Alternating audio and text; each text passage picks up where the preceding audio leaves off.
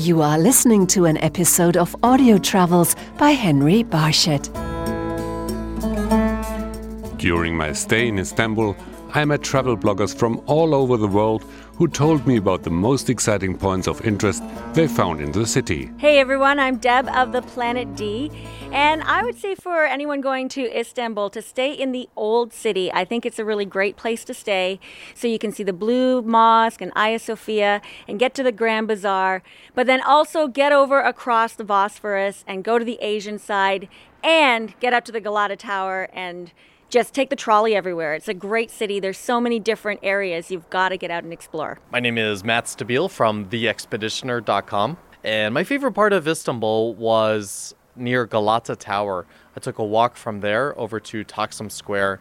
It's a great area, lots of shops, restaurants, little boutique shops that you can find very unique gift items at, and uh, some great kebab shops. And there's beautiful views at the top of the uh, restaurants there as well. My name is Sarah Ann Lareth, and my website is sarahannlarethphotography.com. I'm from Maine in the United States. My favorite part of Istanbul was to hear the call to prayer echo through an ancient city. It was actually on my bucket list, and it, made me cry when I first heard of it. It was very powerful. I, uh, I love the Grand Bazaar too. That was really fun to be able to walk around and uh, see the culture and be able to buy as much as I could. That was really cheap too, which was awesome.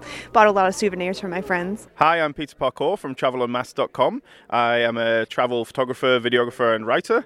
My favorite thing to discover so far in Istanbul has been the Basilica Cistern, the uh, the underwater cisterns left by the Romans, uh, just next to the Blue Mosque and the Hagia Sophia in Sultanahmet, because it's great. It's great for photos. It's very atmospheric, and there's a lot of history there, which shows you more of the history of Turkey than you might think there is initially. Hi, my name is Laurence. I run the travel blog Finding the Universe, and my favorite thing in Istanbul was going up the Galata Tower, which is a fantastic old tower. It's one of the oldest towers in the world, although it's been rebuilt a number of times.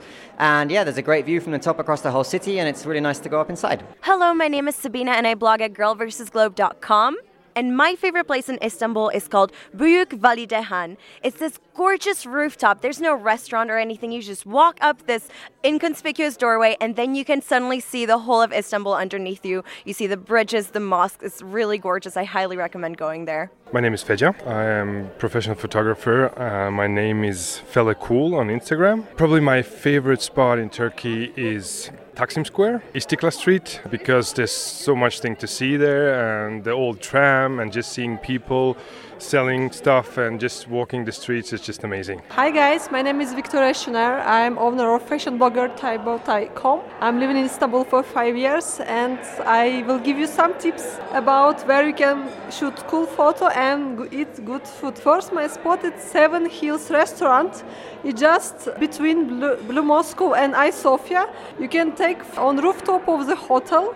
You can eat some fish there, drink wine, eat Turkish sweets, and took amazing panoramic photos. So second place, it's uh, Ortaköy, Moscow. You can eat some delicious waffles with strawberries. On sunset, you can shoot some photos around it. Also, you can take ferry boat tours there. Hi, it's Dave Bouskill from theplanetd.com, and my favorite place in Istanbul has to be the Blue Mosque, not only for its history and it's such an icon, but because of its peaceful and serenity and just walking through and inside and seeing everybody praying it really really gives you that sense of peace. And i think that's something that i associate with istanbul and, and why the blue mosque really sticks out for me. I'm edna. I run a blog called expat edna and my suggestion for istanbul would be to reach out to others on social media and try to find someone local that you can meet up with and explore the city with because cities are totally different when you know someone there. I actually met a friend of a friend on social media. So I didn't know her at all, but she invited me to her house for Thanksgiving, and I met other local expats in Istanbul, and it was amazing.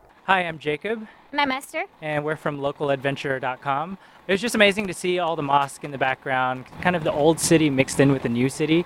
Uh, it really shows you kind of that dichotomy of the old and new and just how rich a history this the city has, but still how modern it can be. And finally, my most exciting place was a restaurant called The Pudding Shop, where I stopped 30 years ago as a backpacker. At that time, the restaurant was a meeting place for backpackers and globetrotters who were looking for information on how to travel to the East. It was also featured in the movie Midnight Express. Nowadays, it is a Turkish diner with great food and many articles on the wall about the good old days of traveling.